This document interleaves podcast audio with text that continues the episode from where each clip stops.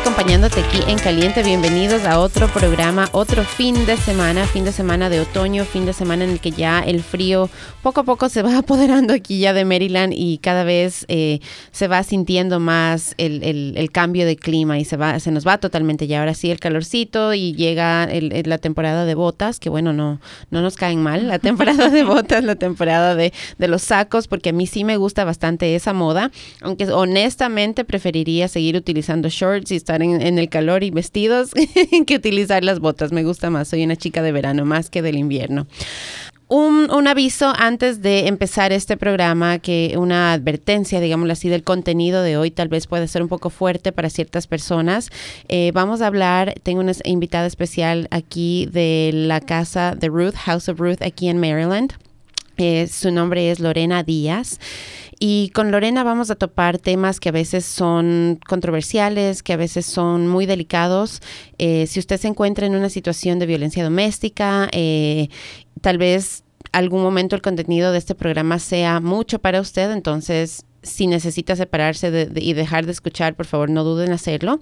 Entonces, quería con ese, con ese warning de contenido empezar el programa del día de hoy, solamente para decirles que vamos a hablar de un tema que es bastante eh, susceptible, que es realmente difícil para muchas personas porque o están atravesando esa situación o la han atravesado antes y todavía tienen ciertas cosas que están superando y está perfecto. Si ese es el proceso en el que estás ahora, tranquilo, apaga el programa, apaga la radio, anda, mira otra cosa que te ayude a seguir manteniendo eh, tu espíritu en alto y, y, no escuches este show. Este show no es para ti.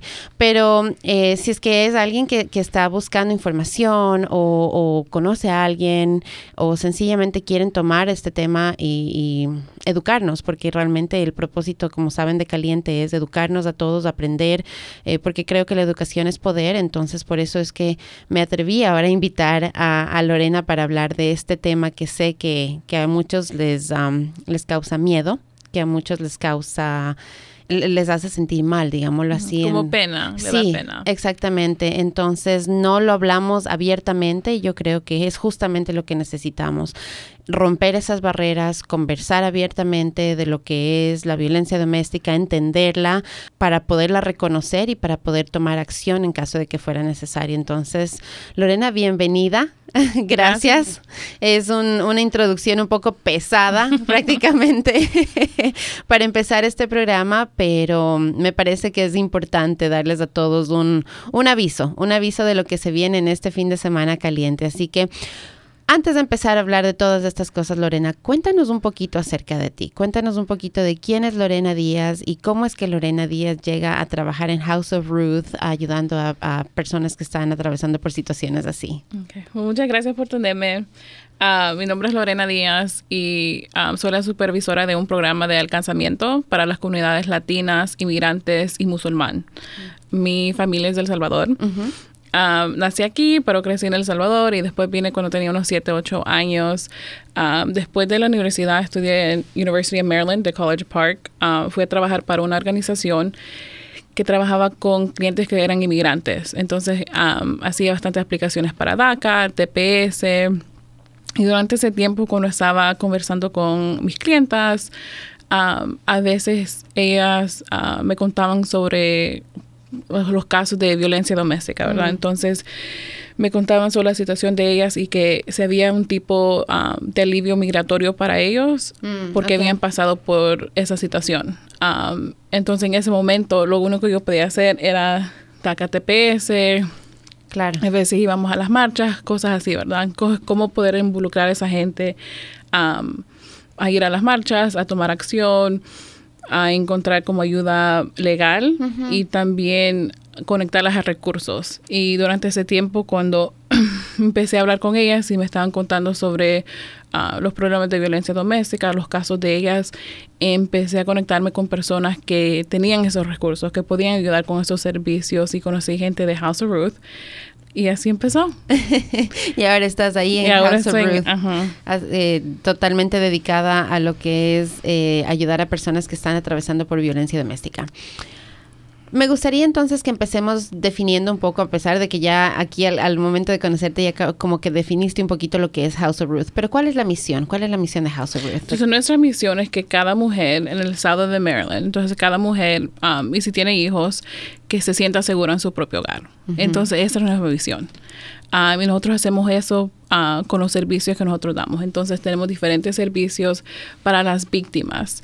Y a veces nosotros también decimos que es ah, que queremos que todas las mujeres y sus hijos estén, se sientan seguras en su, en su propio hogar, pero también sabemos que no solo son las mujeres que pasan por la violencia doméstica, ¿verdad? Pero sabemos que las mujeres, cuando comparamos a los otros números, son las que están impactadas en un no sé cómo decirlo, pero un porcentaje, más, alto. Entonces, nuestros servicios son específicamente para cualquier persona que está pasando por violencia doméstica, pero también tenemos un enfoque con las mujeres, porque sabemos que los números son tan altos y queremos asegurarlos que um, ellas se sientan seguras en su propio hogar. Es una misión muy bonita porque pues yo pienso, ¿no? Que todos cuando empezamos a forjar nuestros hogares siempre pensamos que vamos a estar seguros, ¿no? ¿Qué, hace que un hogar sea inseguro? ¿Es únicamente la violencia física? ¿Únicamente los golpes hacen que tu hogar sea inseguro? ¿O cómo entendemos el abuso? ¿Cómo entendemos la violencia? ¿Es únicamente golpes, únicamente gritos o hay algo más? ¿Hay otros tipos de, de, cosas que también se puedan definir como violencia? Claro, y hay, más, hay varios tipos de abuso, ¿verdad? Entonces a veces yo digo que nos enfocamos en cuál es el, abuso físico porque es algo que uno puede ver. Ah, uno puede ver un morete, alguien puede ver que la pareja está peleando, que, que hay gritos, uno puede escuchar ese tipo de cosas, ¿verdad? Pero a veces no vemos el otro tipo de abuso. Ah, tenemos diferentes ah, tipos de abuso cuando vienen con, con el dinero. Entonces tenemos situaciones que vamos a hablar de una situación entre una, un hombre y una mujer. Entonces el hombre es el que va a trabajar, es el que, que tiene el dinero. Entonces en esa relación hemos visto que ese hombre tiene el control con el dinero. Ah, entonces no deja que ella pueda usar una tarjeta de banco. A veces ella ni tiene acceso a la cuenta de banco. Él le va a decir exactamente lo que, puede usar o que puede gastar. y él tiene básicamente todo el control. En esa situación, si esa persona tiene hijos, cómo se va cómo se va a ir de la casa, ¿verdad? Si ella en ese momento no tiene dinero, es dependiente, ah, es completamente dependiente en esa pareja porque es el que está dando está pagando el hogar, está pagando la luz, está pagando la comida y si tienen hijos están manteniendo absolutamente toda la familia. Entonces, si ella está pensando en cómo me voy a salir de esa relación, ella va a empezar en, en ella misma y va a pensar en sus hijos. Entonces, ¿a dónde vamos a poder vivir? Cómo vamos a comprar la comida el próximo día si nos vamos de esta situación. es bien difícil y a veces um, es fácil enfocarlos en el, en el abuso físico, pero también tenemos que ver los otros aspectos y um, los otros tipos de abuso. A veces es emocionalmente, es mentalmente. Um, a veces el abuso con migración, ¿verdad? Entonces, si mm. hay una pareja que tenemos uh, una familia que es, en inglés le llamamos mixed status, ¿verdad? Que tienen estatus migratorios diferentes. Tal vez la pareja, que es el abusador, tiene TPS o es ciudadano. Él, en ese momento está protegido por, por eso, ¿verdad? Por, los documentos. De las leyes, correcto, sí. Y la pareja no tiene absolutamente nada. Mm. O a veces están en el proceso. Entonces, el, el abuso ahí es algo mental. Entonces le están diciendo, si tú te vas, te puedo reportar a migración. Ah, o si tú te vas, uh, porque yo soy ciudadano o porque yo tengo documentos, los hijos se van a quedar conmigo porque yo tengo más derecho en este país. ¿Y mm. quién te va a creer? Entonces, en una situación es bien difícil. Sí, es un juego psicológico ahí. Completamente. Si uno le está diciendo que yo estoy en el proceso y si me quedo en esa relación, ¿qué va a pasar? Claro. Ah, y si me salgo, él me está amenazando o la persona me está amenazando, que me pueden llamar a migración. Y en ese momento uno va a decidir, ok, si me deportan, voy a regresar a mi país y no voy a tener acceso a mi familia o no voy a tener acceso a los recursos que tengo acá. Claro. Ah, entonces es un tipo de manipulación que esas personas usan. Ah, también es el inglés, la barrera del idioma, ¿verdad? Si la pareja, que es la abusadora, sabe el idioma, cuando la pareja que no habla, que no habla el inglés, Claro. ah, quiere reportar el crimen o quiere reportar, buscar ayuda, siempre dicen, pues yo sé, yo, yo ya sé el idioma. Entonces, si vienen los policías, yo les puedo decir, yo les puedo pl- explicar básicamente la situación al favor de, Claro. al favor mía. ¿Y quién te va a creer a ti? Entonces hay bastantes cosas que uno puede ver que son diferentes tipos de abusos que no solo son am, que es físico, ¿verdad? ¿Existe alguna definición eh, que cubra todo lo que es abuso? O sea, algo que, que podamos tener en mente y decir, esto es abuso, ya sea que sea físico o mental. Eh, puede ser como quien dice... mm, eh, no quiero utilizar la palabra abusar, obviamente, pero eh, como que ejercer demasiado poder tal vez sobre otra persona. ¿Cómo definimos el abuso para Entonces, entenderlo mejor? Hay diferentes tipos de abuso, entonces lo que podemos hacer es definir el, el control, ¿verdad? Entonces el control que uno tiene contra otra persona. Y eso puede ser por, ah, finan- ¿cómo se dice? Financiero. financiero. Financiero. Estatus económico, ah, idioma, puede ser educación, diferentes cosas, pero el control que una persona puede ejercer ah, contra la otra persona. Y el abuso de violencia doméstica nosotros lo definimos que entre dos personas que son íntimas, entonces tienen que tener una, una relación. Ah, entonces a veces no es... ah, en, en inglés le llamamos IPV, Intimate Partner Violence. Entonces, entre dos parejas es la violencia, porque a veces tenemos ah, preguntas sobre, ¿es violencia doméstica si um, es, viven en la misma casa, pero no son, ah, no son íntimos, ¿verdad? No están en una relación, es entre ah, primos o diferentes familias o entre amigos. Tienen que, te- tienen que estar en una relación um, para definirlo como violencia doméstica entre parejas. Ok, entonces en, en House of Ruth lo que ustedes se enfocan es en la violencia entre parejas. Entre parejas, sí. Ok, perfecto. Eh, ¿Conoces tú de, de algún recurso o algún lugar en donde se enfoquen en violencia familiar? Porque pues también es una realidad que, como tú misma acabas de decir, ¿no? Primos, eh, tíos, padres, otras situaciones así. Sí, am, nosotros tenemos los recursos ahorita, no tengo el número, ah, no tengo mi celular, pero eh, si ustedes llaman a nuestra hotline, que es 24 horas, 7 días a la semana, ah, yo puedo dar ese número, es 410-889-7884. Am, entonces, si ustedes están buscando un recurso y ustedes, yo no estoy en, esa- en una relación íntima, Claro. pero estoy pasando por este tipo de abuso, algo está pasando, o no sé si es violencia doméstica, ustedes lo pueden llamar. Ah, tenemos a alguien que va, que va a hablar con ustedes en diferentes idiomas. Entonces tenemos gente que trabaja en House of Ruth que habla español y inglés, pero ten- también tenemos un programa que se llama Language Line, entonces línea de idioma. Entonces la persona habla un dialecto o otro idioma que no es español o el inglés, podemos conectarlos con otra, con esa persona, con ese sistema um, para poder entenderlos y poder practicar. Claro, me gustó mucho lo que acabas de decir. Dos cosas que quiero, que quisiera am, mencionar. Primero es cuando empezamos la, la entrevista, pues tú ahí ya de, de una vez nos dijiste que no es únicamente para latinos, porque tu programa en sí también dijiste para musulmanes también. Entonces, invitarles a todas las personas que nos están escuchando, si bien es cierto caliente es en español, eh, tenemos amistades, tenemos conocidos, tenemos familias que tal vez conocemos que están atravesando por alguna situación que de pronto aparenta ser violencia, ¿cierto? O que sí tenemos la certeza de que es violencia. Entonces, incentivarlos para que llamen a House of Ruth o algún lugar así de ayuda y, y que no se queden eh, de manos cruzadas por el idioma. Porque, eh, como, como Lorena nos acaba de decir, tienen personas en el staff que trabajan directamente ahí en House of Ruth que hablan inglés y español, pero también tienen un recurso, una línea extra en la que se pueden comunicar en el idioma que la persona necesite. Y lo otro que quería mencionar que me gustó mucho y que quisiera que regresemos es que tú dijiste, si alguien llama y no está seguro, que está atravesando por violencia doméstica. Si tiene preguntas, si es que quiere eh, cerciorarse prácticamente de que está atravesando por violencia doméstica. Para alguna persona, ta- persona que tal vez no ha atravesado por violencia doméstica diga, ¿cómo no va a saber?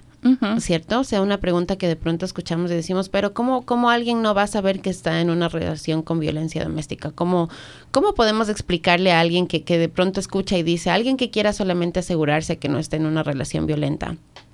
¿Por qué, por, qué, ¿Por qué tenemos que hacer esa aclaración? Porque a veces, y estos son mis pensamientos personales, cuando uno habla sobre violencia doméstica, uno piensa sobre violencia doméstica, siempre piensa en el abuso físico. 100%. Sí. O la mayoría del tiempo es uno lo que es la, la primera cosa que uno piensa, ¿verdad? Correcto. Entonces a veces uno está en una situación que no hay abuso físico.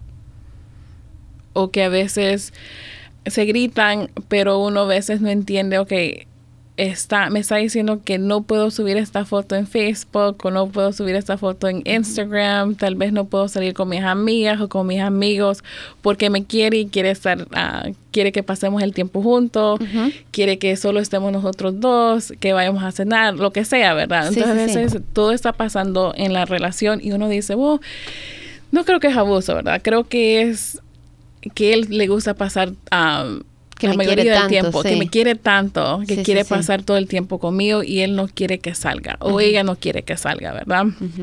Y a veces cuando uno está hablando con la persona, eh, entonces ellos a veces me dicen, él o ella me dice cuánto dinero puedo usar pero la razón que ellos me dicen eso es porque esa persona es el que trabaja y él sabe cuánto dinero. Y maneja las finanzas. Claro, todo, ¿verdad? Y, y, es el único que tiene el nombre en la cuenta bancaria. Entonces, él sabe exactamente cuánto dinero está ahí. O sea, justificamos. Justificamos todo, ¿verdad? Y a veces es difícil porque a veces uno tiene pena de decir, ok, tal vez la situación mía es una situación de violencia doméstica y es difícil. Sí. Ah, porque uno todavía quiere a esa persona, todavía quiere tener una relación con ellos, ¿verdad? Es difícil a veces si uno no ha llegado a ese punto para decir, ya estuvo, me quiero separar de esa persona. Entonces, tenemos esa línea no solo para las víctimas que quieren ayuda en ese momento, pero también para las personas que no saben exactamente si están en ese tipo de situación,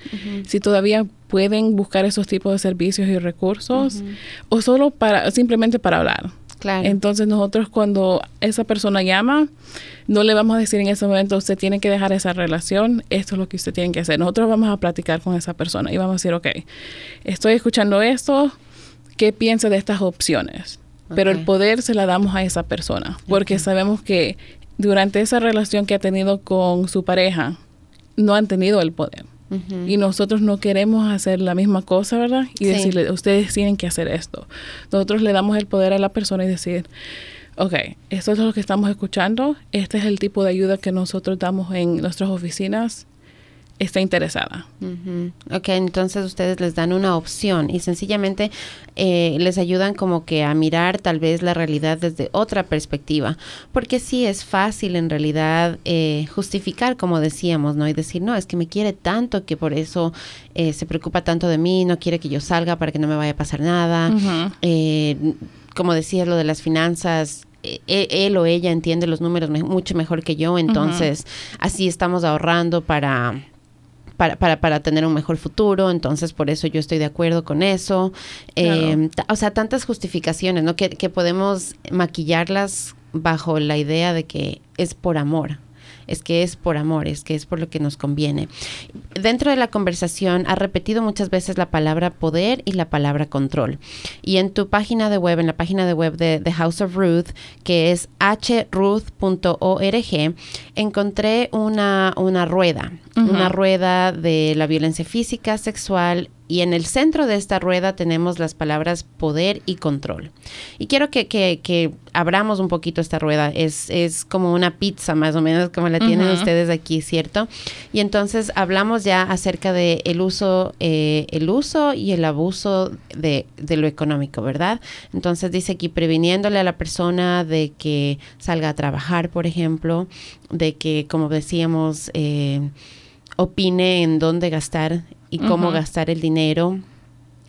¿Por qué decimos que esto es un abuso? ¿Por qué, por qué lo calificamos como un abuso? Porque, por, como hemos dicho ya varias veces, eh, se puede entender como que sencillamente lo que pasa es que yo no entiendo de números, lo que pasa es que yo no entiendo de las finanzas, yo no sé manejar el dinero, yo soy mala manejando el dinero, yo no tengo control, si a mí me dan una, tarjeta de crédito, yo voy a, ponerla hasta el límite en un día, eh, voy a gastar todo, entonces, entonces por eso es que mi pareja eh, tiene el control y, está bien. Entonces, ¿cómo, cómo, cómo diferenciamos en realidad cuando es un, un, acuerdo saludable o cuando es sencillamente un abuso y, un punto de violencia? Claro, um, entonces en nuestra página web tenemos, cada vez que hablamos sobre ah, la rueda de poder y control, también tenemos que hablar sobre la rueda que es um, igualdad o equality, ¿verdad? Okay. Ah, porque tenemos que verla los dos para ver, ok, ese es el tipo de abuso y eso es una relación que es saludable y que es sana. Okay. Ah, porque en una relación que es saludable, aunque la persona no es, las dos personas no estén trabajando, pero si una persona ah, ha tomado las riendas de trabajar y ellos dicen, ok, like, tú te puedes quedar con los niños, y eso es un trabajo. Sí, en claro sí mismo, ¿verdad? Tal vez no es, no le están pagando porque son sus propios hijos, pero si, si hablamos siempre sobre el costo de, de daycare o de, alguien que, que, va, una niñera o lo que sea, que, va a cuidar a los niños. Que vaya a cocinar. Es bastante. Entonces siempre le digo a cualquier persona con quien yo hablo, que estamos hablando de esa situación, que ese es un trabajo. Entonces estamos hablando que la pareja está trabajando, uno se está quedando en casa con los niños, uh, uno no tiene que trabajar. En una relación que es sana, el dinero que, que la persona está trayendo a la casa se debe de gastar 50-50, ¿verdad? Si la persona dice, ok, yo quiero comprar comida, ellos no tienen que tener miedo si gastan 150 dólares en la comida, ¿verdad? Okay. Porque es algo que es necesario para, ah, para el hogar.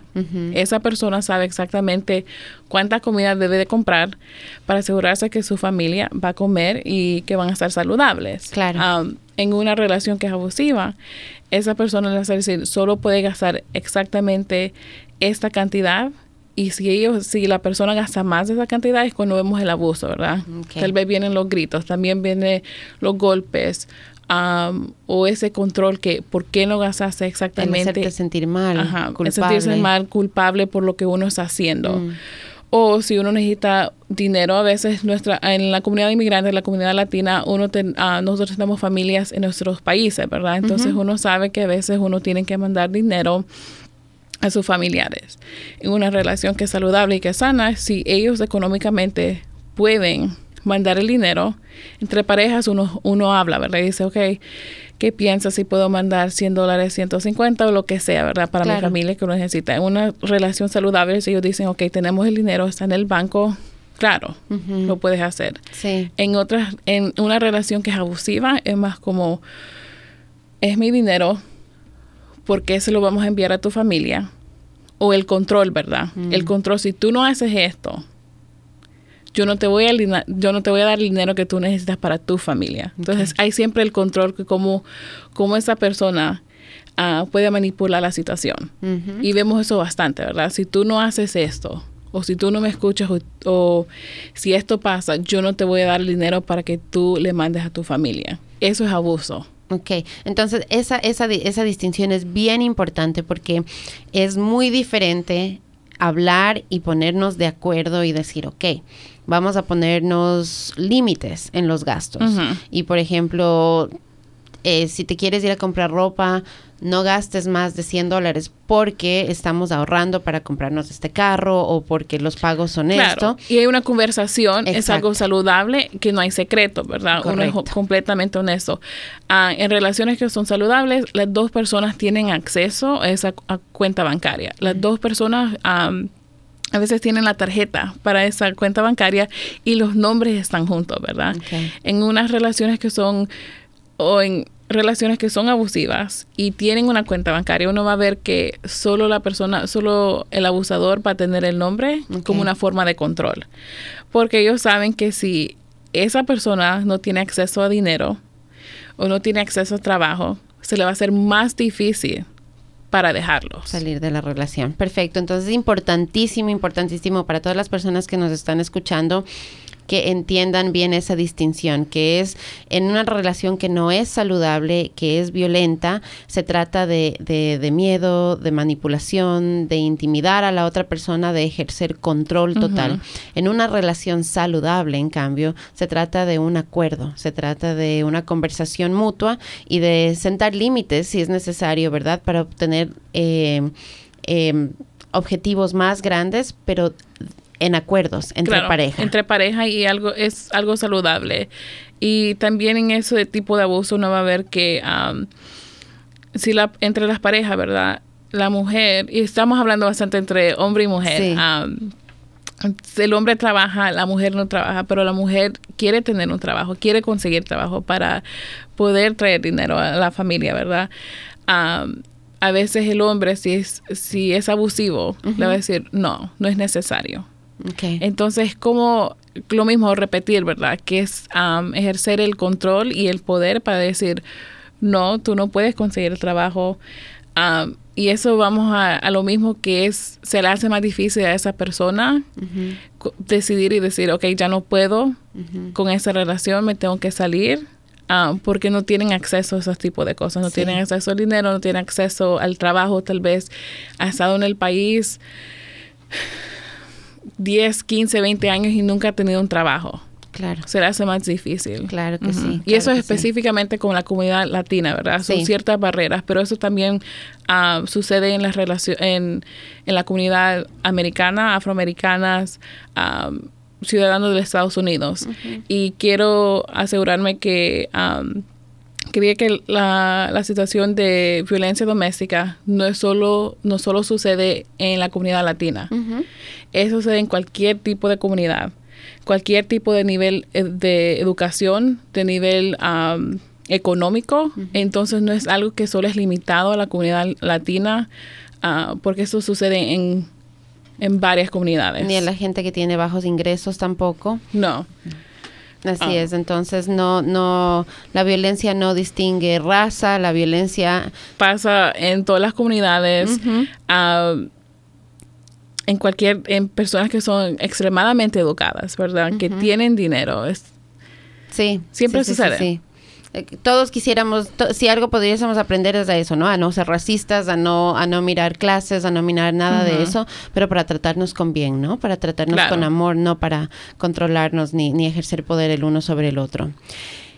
Siguiendo en esta misma, en esta misma rueda, eh, hay varias cosas que, que, quisiera que, que, aclaremos un poco más. Hay una que me llamó la, la atención bastante, porque dice utilizar tu privilegio de hombre.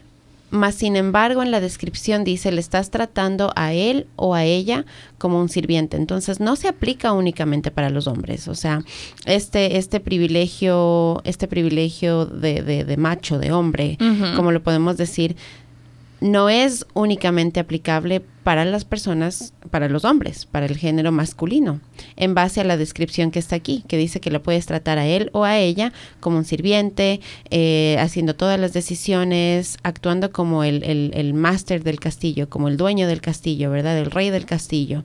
Entonces, lo que, la pregunta que yo tengo con esto es, y que me gustaría que aclaremos también, es, la violencia muchas veces, como hemos dicho, y como empezaste al, principio de la conversación, decías que eh, si bien es cierto, estamos hablando de las mujeres como las víctimas, este, este punto de aquí de la rueda me da a pensar que no es únicamente así, que no son siempre las mujeres las víctimas, que también hay hombres que son víctimas de violencia. Claro. que la pareja, la pareja ejerce este privilegio sobre ellos. Entonces quisiera que, que hagamos énfasis un poquito en la conversación en este punto sobre ¿Cómo es la violencia? ¿Cómo se mira la violencia cuando es hacia los hombres? No hay bastantes, los números son tan altos, ¿verdad? Y eso es por diferentes ah, factores, diferentes cosas. Pero en una, como dije antes, um, House of Ruth, la misión se enfoca en las mujeres, pero nosotros entendemos y sabemos que eso puede pasar en cualquier tipo de relación. Entonces puede pasar entre hombre y hombre, mujer y mujer. Um, y entre mujer y hombre. Entonces, tenemos el programa de, abusadores. Um, el programa que es en español se llama Sí Puedo. Y sí puedo, ah, es un programa de 28 semanas o 26, 28 semanas y tiene dos diferentes niveles. Primer nivel y el segundo nivel. Ah, y ellos trabajan con mujeres y hombres que han sido abusadores. Entonces, es lo mismo, ¿verdad? Es similar. A veces no exactamente en la forma física, porque a veces si vamos a ver una relación entre hombre y mujer, como hombres físicamente son, son diferentes que nosotros, ¿verdad? A veces tienen, eh, son, tienen más poder, más fuerza, ah, el cuerpo de ellos biológicamente es diferente que las mujeres. Entonces a veces uno va a ver más como el abuso físico. Ah, y entre mujeres es la misma eh, la misma la misma barrera verdad que vemos. Ah, pero si estamos hablando como las mujeres no siempre son las víctimas a veces los hombres pueden ser las víctimas puede suceder lo mismo. Ah, podemos ver la misma situación que la mujer es la que trabaja ah, la que en inglés se llama the one the breadwinner la que trae el dinero a la casa ella tiene el control financiero Ah, tiene las cuentas bancarias, tiene la educación, tiene el trabajo y el hombre a veces no, tal vez el hombre no trabaja o tal vez tiene un trabajo que no gana lo mismo. Okay. Entonces ahí pueden ejercer ese, ese, ese poder, ¿verdad? Es decir, yo estoy ganando más, entonces yo voy a tener control sobre lo que vamos a decidir. y también puede ser físico, ah, puede ser emocionalmente, que como sentirlo como que yo soy mejor que tú, ¿verdad? porque tú no tienes la misma carrera o tú no tienes este trabajo. Ah, básicamente el, abuso que ah, emocionalmente o mentalmente que yo soy mejor que tú y tú tienes que agradecer que, está, que yo estoy en esta relación, mm. ¿verdad? Porque yo tengo un mejor trabajo que ti, yo te estoy manteniendo, yo estoy haciendo esto y lo otro, entonces tú tienes que hacer lo que yo digo. Mm. Ok, entonces es, es emocional, es fuertemente emocional ahí. Se nota el abuso. Otro punto aquí de la rueda de la violencia dice el uso de la intimidación. Cuéntanos un poquito acerca de cómo funciona y cómo se ve eso. Ah, intimidar o... intimidar. intimidar. Entonces, es lo mismo que, que expliqué. si la persona sabe que un punto débil de uno es el estatus migratorio, mm. es cómo pueden manipular e intimidar a esa persona para que seguir en la relación y que ellos pueden seguir con el control. Porque ellos saben que, que si ellos dicen, ok, te, si tú tienes miedo, por las, las redadas que están pasando en el país, que tú todavía tienes que seguir conmigo en el momento para para seguir en el proceso, ¿verdad? Porque a veces cuando uno se casa y una persona ciudadana, uno a veces tiene el acceso a seguir en el, a entrar en el proceso para sacar un tipo de estatus migratorio, ¿verdad? sí, sí. Y eso es una, y eso puede pasar en cualquier tipo de relación, ¿verdad? entonces intimidar en la manera que si tú no haces esto, para mí o no te quedas conmigo, te voy a cortar el acceso al estatus migratorio, te voy a cortar el acceso a tus hijos, e-, esa intimidación, ¿verdad? y es regreso al, poder y al control, porque usan eso en una manera de controlar la, la relación y a su pareja. Sí, sí, sí. Entonces, todas estas en realidad... Eh, es como que no se las puede separar, ¿no? Es como que todas eh, funcionan, son, son puntos distintos, mas sin embargo todos están cogidos de la mano. Claro. Mientras seguimos conversando me doy más y más cuenta que, que, por ejemplo, aquí dice minimizar, negar y culpar. Entonces volvemos a lo mismo, eso es una forma de intimidación, de abuso emocional. Em, y se puede ver diferente en esa, en esa manera, es, en esos casos es como, o la razón que te pegué es porque no cocinaste. Y si hubieras cocinado, no te hubieras pegado. Mm. En ahora entonces uno está, no, no está tomando una responsabilidad, ah, está quitando la responsabilidad y la está tirando a ella.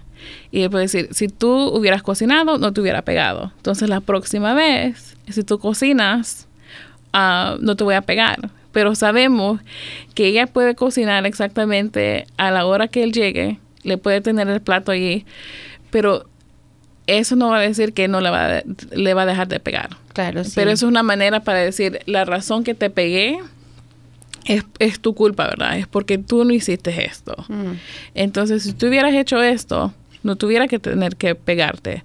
O no tuviera que tener, uh, la razón por gritarte, ¿verdad? Entonces siempre es como, en vez de tomar la responsabilidad, es como decirle, no es mi responsabilidad, es tu culpa. Entonces esa es la manera que uno puede mi, perdón, minimizar, el abuso y lo que está pasando.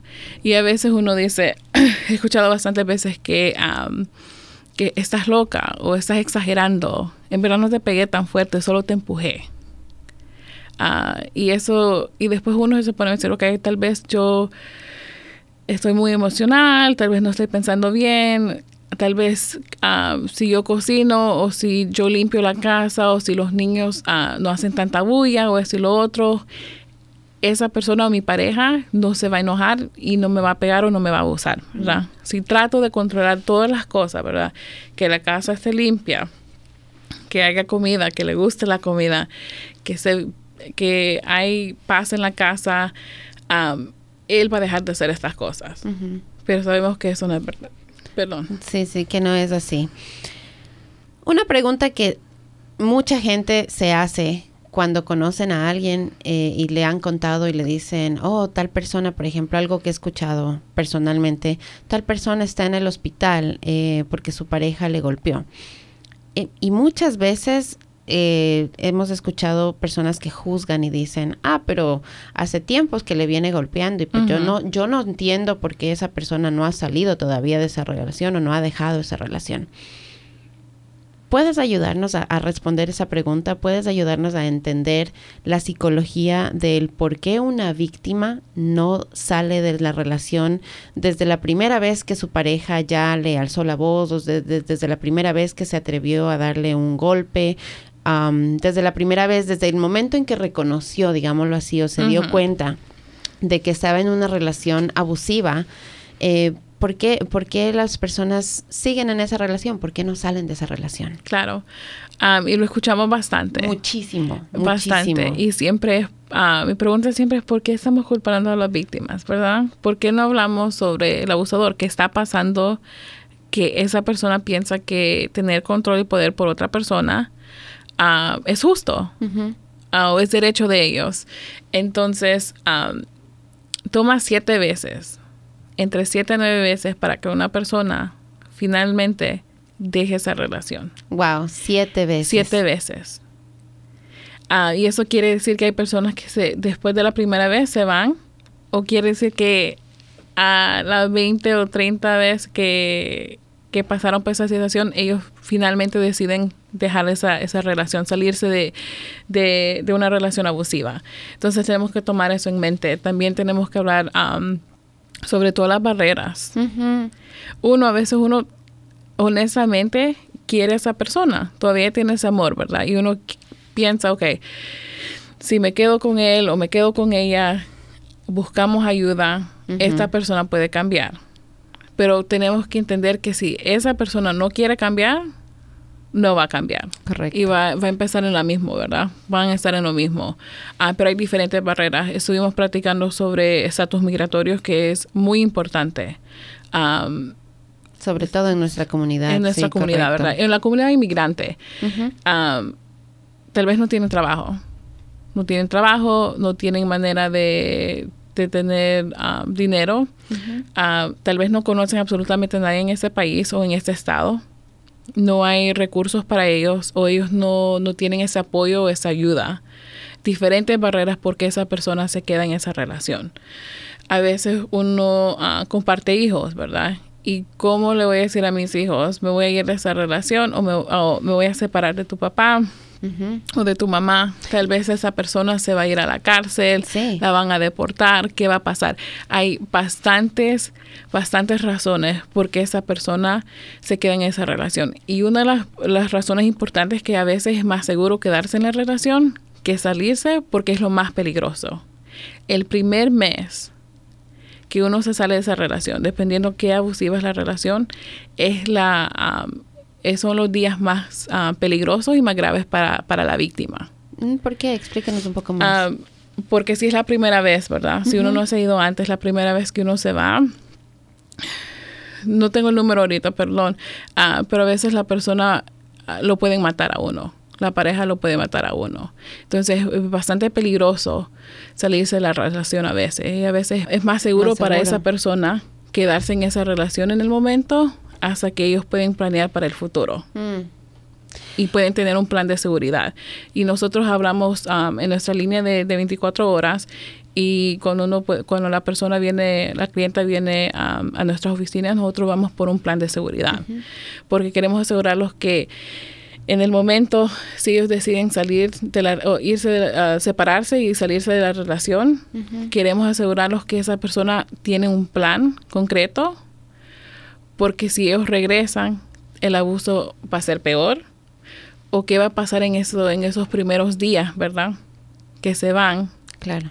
Porque eso puede ser el tiempo más peligroso. Es el tiempo más peligroso Um, y el primer año también. Claro, el eh, abusador se puede enojar y entonces va a buscar venganza tal vez. Diferentes cosas, ¿verdad? Entonces es el tiempo más peligroso para esa persona y tenemos que, que pensar en todas las barreras, ¿verdad? En todas las cosas que, que platicamos. Um, si tienen familias, esa persona tal vez no quiere separar a su familia, ¿verdad? Sabe que sus hijos necesitan a su papá o su mamá. Um, o esa persona es la única persona que ha estado trabajando y que puede mantener a la familia diferentes razones y a veces por eso toma bastante tiempo para salirse de la relación completamente y tener independencia. Me gustó muchísimo lo que dijiste. ¿Por qué estamos poniéndole la culpa a la víctima y por qué estamos mirando a la víctima y diciendo, ¿por qué no te saliste en vez de decir, ¿por qué le están golpeando? ¿Por qué te sientes con derecho de abusarla? ¿Por qué te sientes con derecho de de, de, hacerle daño a esta persona si no es si no, no, es tuya no tienes control sobre ella no tienes no no no te pertenece. Como, como personas extrañas, como personas que estamos fuera de una relación, si de pronto estamos viendo que nuestra amiga, nuestra prima, nuestro pariente, nuestro conocido, qué sé yo, alguien en el trabajo, está atravesando por una situación así, como amigos, nosotros como personas lejanas a la relación, ¿qué nos recomiendas tú que hagamos? Escuchar y no juzgar. Um, escuchar y, entender que a veces uno piensa que uno sabe uh, lo mejor para esa persona y uno um, le puede decir exactamente lo que ellos tienen que hacer, pero tenemos que, que uh, reflexionar y decir, ok, esa persona está en esta relación, no sé, un año, cinco años, diez años, lo que sea. Ella o él sabe lo que lo ha mantenido segura y, um, y a salva en esa relación, ¿verdad? Sabe exactamente cómo, cómo cuidarse. Siempre decimos que las víctimas son las personas que, se conocen a lo mejor y que saben exactamente lo que ellos tienen que hacer o no hacer para mantenerse seguro en esa relación cuando hay abuso. Ah, como amigos, como familias, tenemos que ah, escuchar y no, no juzgar. Y también uh, como familias y, familiares y como amigos, ustedes pueden llamar hasta nuestra línea y decir, esta es la situación, ¿qué puedo hacer para ayudar a, mi amiga o a mi hermana? Y nosotros siempre decimos escucharla y apoyarla. Si esa persona dice, uh, me quiero salir de esa relación, no quiero ir a un refugio, um, no me quiero ir del estado, me puedo quedar contigo, es una manera que uno puede brindar el apoyo, ¿verdad? Decir, ok, yo tengo otro cuarto o um, te puedo ayudar para pagar un hotel mientras tú te puedes agarrar todas las cosas y tú puedes encontrar tu propio hogar. Entonces hay diferentes maneras que uno puede ayudar. Y a veces uno tiene que entender que esa persona no está lista para salirse de la relación o, separarse, ¿verdad? Que esa persona todavía lo quiere o la quiere y quiere quedarse en la relación y nosotros no estamos ahí para decirlo cuál, qué es lo que ellas tienen que hacer o lo que no tienen que hacer. Lo que uno está ahí es para apoyarlas, apoyar a esa persona y para escuchar. Entonces esa persona necesita tiempo para desahogarse y decir todo lo que está pasando. Es mejor si uno solo escucha y en ese momento, si esa persona dice, ok, tal vez quiero, quiero hablar con alguien, uno puede decir, ok, yo conozco esa organización o esta agencia que ayuda um, con esos tipos de casos, pero darle el espacio y darle el control a ellas para, para, que ellas puedan decidir lo que ellas pueden hacer y lo que no quieren hacer. Porque en el momento que uno dice, tú debes de hacer esto, tienes que dejarlo, tienes que reportarlo, tienes que ah, sacar una orden de protección, que cosas son buenas, ¿verdad? Orden de protección es algo que puede mantener a esa persona segura, pero si ellos están listas para hacer esos pasos o para tomar esos pasos, uno en vez de, de ayudarles y apoyarlas, lo que uno está haciendo es empujarlas, ¿verdad? alejarlas de, de uno. Entonces ellas ya no van a tener ese, ese ah, esa persona para con quien hablar, porque ella va a decir si le cuento de nuevo lo que me lo que me sucedió o sucedió o si hablo con esa persona y le digo que de nuevo me pegó o que me maltrató, me va a juzgar se va a enojar y entonces es un se va a frustrar conmigo, ah, me va a decir de nuevo, ok, pero eso estaba pasando por un año o por dos años y ya no me va a querer escuchar. Y a veces es mejor si uno solo se queda allí, deja que esa persona se desahoga. Um, y cuando ellos estén listas para, para el apoyo, uno va a estar ahí, ¿verdad? Y uno siempre puede decir, ok, conozco esta agencia que ayuda, cuando tú estés lista o cuando tú quieres ah, hablar con alguien, aquí tengo este número. Esa respuesta me gusta muchísimo y quiero creo que es una muy buena respuesta para todos. Es sencillamente decirle, entiendo por lo que estás pasando, escucho y, y, parece una situación muy difícil. Cuando tú estés listo o lista, yo te puedo ayudar dándote números de una agencia que te puede ayudar a hacer un plan para que tomes eh, las riendas y, salgas de esa relación si es que eso es lo que decides. Entonces, me parece una, una respuesta muy acertada que todos podemos tener eh, debajo de nuestra manga, como dicen, ¿no? El momento que veamos a alguien que está atravesando por algo así. Y nosotros um, como agencia, ¿verdad? Nunca le vamos a decir a la víctima lo que ellos tienen que hacer.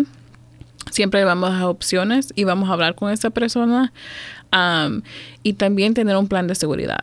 El plan de seguridad no solo es para las personas que se quieren separar y quieren salir de esa relación, pero personas que todavía quieren estar en la relación o en ese momento lo más seguro es estar en la relación. Nosotros tenemos un plan de seguridad, ¿verdad?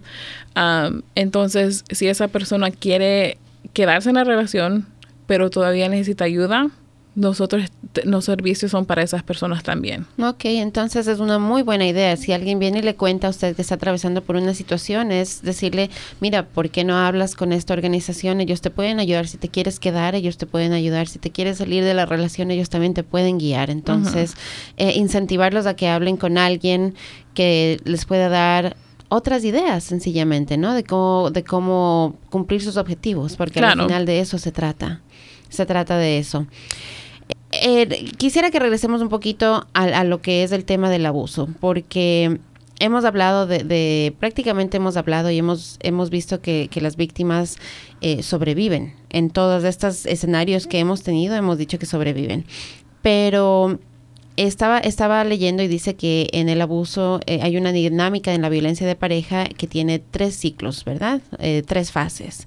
Eh, que la una es, son las discusiones y las amenazas, la otra es un periodo de calma relativo pero la tercera fase, que es la que quisiera que topemos un poquito más y nos adentremos un poquito más, dice que es el periodo violento, el periodo de golpes en el que se puede a veces utilizar armas y es el periodo que menos tiempo dura, es el periodo más corto, pero es el periodo más peligroso.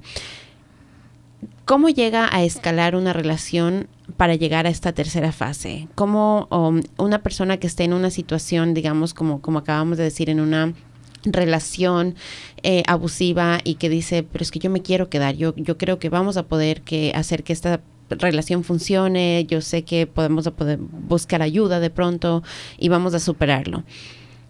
¿Hay indicadores tal vez para esta persona que, que pueda, em, que puedan como darle una, una, una idea de que está a punto de escalar ya a esta tercera fase que tal vez y puede implicar incluso la muerte para esta persona? Claro.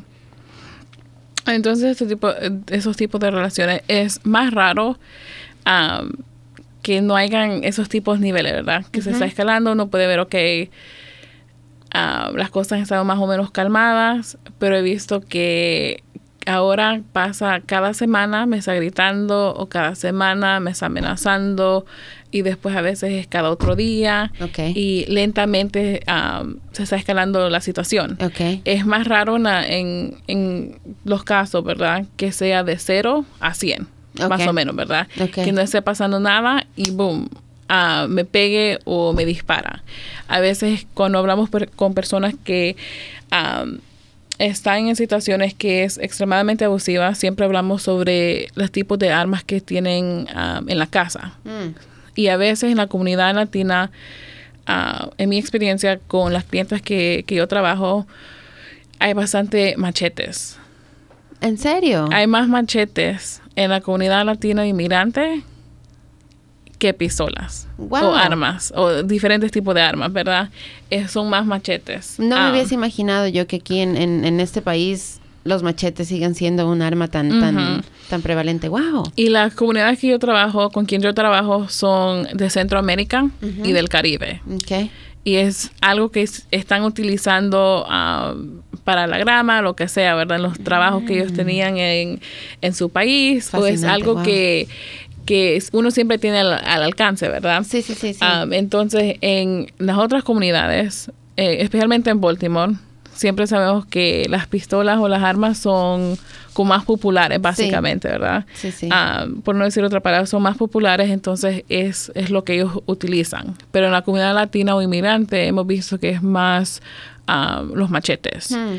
Entonces, a veces si, si la cliente está diciendo, ok, hay hubo un tiempo que había bastante calma. Y ahora está empezando las peleas cada semana o cada otro día. Y me pegó y después regresamos como hay, calma. hay ese tiempo que me, perdóname por, ah, por favor, no quise hacer esto, no quise pegarte o no quise utilizar el machete o la arma contra ti. lo que hacemos es hacer un calendario con ella, ¿verdad? Mm. Porque a veces hay como un patrón. Entonces, a un calendario le puede, esto no sucede en todos los casos, porque a veces uno no puede, uh, uno no puede como adivinar lo que va a pasar, pero si uno hace un calendario, ellos pueden ver, ok, tal vez el día que le pagan o que él tiene un cheque, se va al, a la barra, empieza a tomar o empieza a usar drogas o está haciendo esto y lo otro y sé que ese fin de semana se va a poner extremadamente abusivo. Entonces a veces las, personas siempre conocen a, su pareja, mm. se conocen a uno mismo, entonces ellos saben cuáles son los, como dijimos, patrones, los patrones, ¿verdad? Ellos saben que en la semana que le pagan, ellos van a hacer ciertas cosas. y ese es el caso como más simple que puedo dar, ¿verdad? Que en ese viernes, esos días, el fin de semana van a tomar, van a usar, tal vez usan drogas, van a gastar el dinero. En ese momento, cuando regresan a la casa, van a ser más abusivos. Entonces, ellas pueden ver, o la persona puede ver, ok, ya sé que cada segunda, uh, segunda semana de cada mes esto va a suceder y ellos más o menos pueden tener como un plan de seguridad para decir, ok, estos días tal vez me puedo ir yo a quedarme con mi amiga o me puedo ir a quedar con, con alguien, ¿verdad? Me puedo salir de la casa para más o menos tratar de salirme de esta situación o de algo peligroso, mm. que él no va a tener acceso a mí.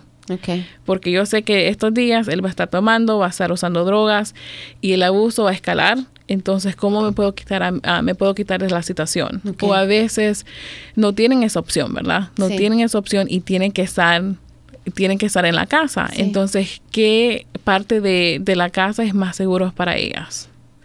A veces decimos que a veces encerrarse en el baño puede ser más peligroso porque no hay otra salida. La única salida es la puerta y él puede tratar de de tirar o, a golpes o lo que sea la puerta, entonces tenemos que encontrar otro lugar. ¿Cómo podemos calmar a esa persona? Entonces, si ellos en ese momento solo quieren escuchar que ellos están correctos, ah, si ellos le están gritando y la única manera que uno puede calmar a esa persona es decir, ok, te entiendo, te escucho, calmar la situación para que no escale el momento que va a ser físico o va a tratar de usar una arma, podemos hacer eso. Entonces platicamos sobre eso, hablamos con la persona, decir, ¿qué ha funcionado en el pasado? Cuando esa persona está a este nivel, que está tan enojada, que está tan molesto, ah, y tú sabes que tal vez va a usar la fuerza física o va a tratar de encontrar una arma, lo que sea, ¿qué puedes hacer tú? Si tú te sientes segura, puedes llamar al 911. si eso no es una opción, ¿qué podemos hacer en ese momento para que tú te mantengas segura si tú no puedes salir de la casa? También platicamos sobre si esa persona sabe exactamente a dónde mantienen esa arma o ese machete o lo que sea tratar de, si es como, si es una pistola, a veces tienen como una caja de seguridad que la mantienen, tal vez si está laqueado, les dan, uno sabe que le van a dar unos 30 segundos o un minuto para que ellos ah, traten de, de, abrir la caja, entonces le dan un tiempo para uno poder salirse de la casa, ¿verdad? Entonces tener un plan de qué es lo que uno puede hacer para mantenerse seguro. Pero a veces, claro, a veces no, no, siempre funciona en, todo, en todas las situaciones, ¿verdad? Sí, claro. Ah, porque uno nunca sabe. Sí, sí, sí. Pero a veces, ¿cómo podemos calmar a la persona en ese momento para protegerme a mí misma? No decir que, que, esa persona está en lo correcto, lo que sea, pero solo necesito que, que se calme. Claro, sí. Son situaciones extremas en realidad, ¿no? Y, y, y claro, ahí nos toca tratar de mantener, preservar nuestra seguridad y como decías tú, o sea, si nos toca darle la razón a la otra persona, aunque sabemos que está equivocado, pero eso va a ayudar a, a bajar los aires, como quien dice, ¿no? Y a tranquilizar un poco la situación, pues entonces vale la pena hacerlo. No, no, no calentar más la situación, no echarle más leña al fuego, sino al contrario, apaciguar la situación. Claro, y también tenemos y siempre digo que tenemos un plan de seguridad porque para cada persona va a ser completamente diferente. y hablamos sobre todo esos tipos de situaciones. Porque esa persona puede decir, yo sé que en esos días él va a estar tomando o se va a agitar, esto es lo que estaba pasando y tal vez él puede se va a hacer más, ah, más abusivo, ¿verdad? Me va a pegar, me va a tratar de de hacer diferentes cosas, cómo puedo mantenerme segura. Y en ese momento practicamos sobre, sobre todo eso. Siempre hacemos las preguntas. ¿Tiene una, una arma, una pistola en la casa o usa algo diferente? Y a veces si le dicen usa un machete, y vamos a decir, ok, usted sabe a dónde mantiene ese machete. Y si ellos dicen, ok, lo mantiene... Um, a veces las personas lo mantienen al lado de la cama o dicen no, lo mantiene en el basement o lo mantiene en el garaje, entonces uno sabe exactamente dónde está, más o menos exactamente dónde está, entonces si uno en ese momento se tiene que como ir de la casa, uno no va a ir donde, donde él mantiene la arma, ¿verdad? se va a tratar de ir a, otro lugar o salirse completamente de la casa. Okay. Repitamos el número donde la persona puede llamar y pedir asistencia porque personalmente, mira que yo no, no, no, estoy atravesando por una situación así, nada, y sin embargo ya me siento tensa, ya me siento preocupada y no, no estoy en esta situación. Entonces, me imagino el, la, la, la, ansiedad, el estrés que tiene que causarle esto a una persona que está en esa situación. Entonces, démosle ese respiro, démosle esa línea de ayuda donde pueden llamar, contar su situación, desahogarse y crear este plan, este plan de, de seguridad para que ya sea que decidan quedarse en la situación o salir en de, de, la situación puedan, puedan establecer sus parámetros y puedan tener bien clara una idea de cómo manejar esta situación. Claro, entonces el número es 410-889-7884. Um, y en ese momento alguien, ustedes se van a conectar con una persona que habla inglés o español. Uh, y como repito, tenemos un programa que tiene diferentes idiomas. Entonces, si ustedes no hablan español o inglés, hablan otro tipo de dialecto, otro idioma, van a ver una persona que va a hablar su idioma y que le podemos ayudar. Um, y, también en esa línea le van a, la van a conectar a diferentes recursos. Tenemos una clínica legal que es completamente gratis. Uh, tenemos servicios de terapia para los adultos y también para los, los nenes. Um, si uno tiene hijos, también tenemos un programa que se llama Coordinación de Servicios. Entonces, ese programa trabaja con la clienta por tres a seis meses le pueden ayudar a conectarse a los servicios públicos como DSS. si uno tiene preguntas sobre cómo recibir un like birth certificate que es partida de nacimiento. Sí, partida de nacimiento. tenemos un programa que se llama Safe Homes que más o menos en español es como hogares seguros, que ayuda con, es una asistencia de renta. Ah, porque sabemos que lo más importante es tener su propio hogar. Entonces, si nosotros podemos ayudar que tú te salgas de la relación ah, y que tenemos, podemos ayudar con la renta, puedes tener tu propio hogar, ¿verdad? Apartamento, casa, lo que sea. Ah, también tenemos el recurso de alcanzamiento, el programa de alcanzamiento que va a la comunidad. En este programa nosotros vamos a la comunidad, vamos a diferentes eventos, también nos reunimos con las clientes y ellos dicen no puedo ir a tu oficina porque no tengo transportación, pero los podemos reunir en un lugar en, la comunidad, ¿verdad? Podemos ir a, agarrar café, biblioteca, escuelas, para poder platicar y para que tú me puedes explicar los servicios. Nosotros hacemos eso tenemos el programa de, los abusadores que se llama Si Puedo en español y a Gateway en inglés. Entonces tenemos diferentes programas para las personas que tienen preguntas o necesitan ayuda. Así que si necesitan, si se encuentran en esta situación y necesitan ayuda, necesitan dónde quedarse, necesitan ayuda legal, necesitan consejería, terapia, eh, incluso eh, ayuda médica House of Ruth les puede ayudar con todos estos servicios. Sí, y tenemos una oficina uh, en Highlandtown que es completamente en español, es bilingüe. Entonces, todas las personas que trabajan en oficina hablan español y tenemos todos los servicios que acaba de mencionar en esa oficina, específicamente para la comunidad latina inmigrante.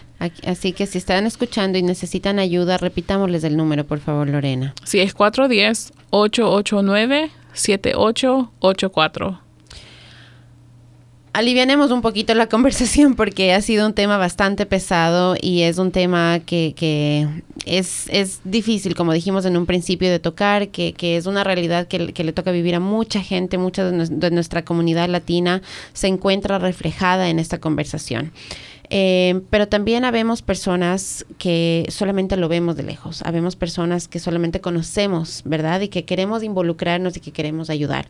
¿Qué maneras existen para que nosotros podamos ayudar y podamos dar una mano eh, mediante House of Ruth? Um, siempre pueden donar dinero. Uh, entonces podemos tomar donaciones por uh, nuestra página web.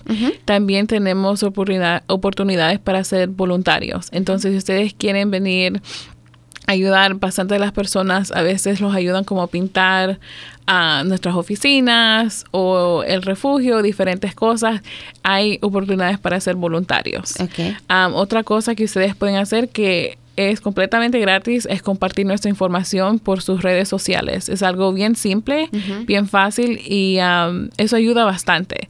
Porque tal vez si uno lo está compartiendo, uno no sabe, pero alguien que es amigo en Facebook o Instagram o lo que sea, va a ver esa información y la va a necesitar. Um, son diferentes maneras que uno puede ayudar. Son donaciones uh, directamente para la agencia. Um, a ser voluntario y también a compartir la información sobre las redes sociales. Y también tenemos dos tiendas que se llaman House um, uh, Ruth Repeats y uh, Ruth's Closet. Um, una está en Owens Mills, la otra está, los dos están en Baltimore, una está en Owens Mills y la otra está en Charles Village. Um, y hay, hay, ropa bien bonita, entonces ustedes pueden ir, comprar y todo todo ese dinero, todos esos fondos van de regreso a la agencia, van para los servicios para las víctimas.